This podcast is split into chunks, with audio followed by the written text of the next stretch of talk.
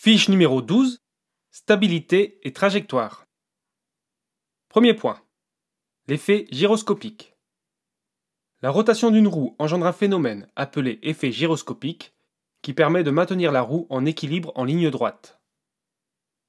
Le phénomène, pour se produire, nécessite d'atteindre une vitesse minimum d'environ 30 km/h. Cet effet s'oppose à la modification de l'axe de rotation du moyeu de la roue. Pour vaincre cet effet, en virage par exemple, il faut exercer sur le guidon un effort d'autant plus important que l'allure est élevée. Inclinaison de la machine. Deuxième point, le contrebraquage.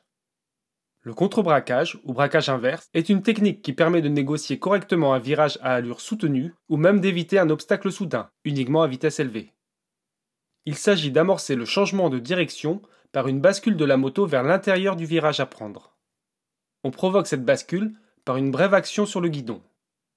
L'action consiste à pousser le guidon ainsi. Pour un virage à gauche, poussez sur la partie gauche. Pour un virage à droite, poussez sur la partie droite.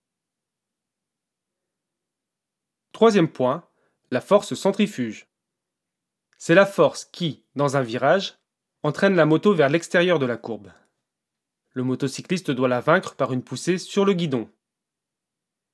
Cette force est proportionnelle au carré de la vitesse. La force centrifuge augmente avec le chargement de la moto, passager ou bagage, et le rayon de la courbe du virage. Pour compenser les effets de la force centrifuge, il faut incliner la machine vers l'intérieur du virage. Cette technique ne peut être efficace que si la vitesse est adaptée au rayon de la courbe. Quatrième point, l'évitement. Il est souvent moins dangereux pour un motocycliste d'esquiver une collision par une manœuvre d'évitement que de freiner brutalement et de perdre l'équilibre au freinage. Si la manœuvre d'évitement semble plus efficace que le freinage, sa réalisation s'avère plus difficile. À 50 km/h, il est possible de faire un évitement. À partir de 70 km/h, sa mise en œuvre devient compliquée et exigeante. Cinquième point, les virages à moto. Trois choses à aborder visibilité, vitesse et trajectoire. Visibilité.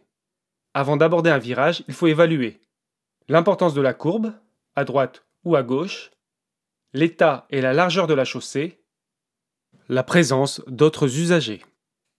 Vitesse. Il faut adapter sa vitesse en fonction de la visibilité, du rayon de la courbe, de l'état du sol et du chargement de la moto. Trajectoire. Il faut adapter sa vitesse, décélération et rétrogradage avant le virage. Pour la découverte du virage, il faut placer sa machine à droite pour un virage à gauche et près de l'axe médian pour un virage à droite.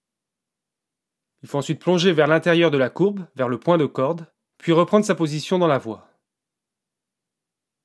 Attention, la faible garde au sol des scooters, du fait de la taille réduite des roues, entraîne un risque accru de chute en virage.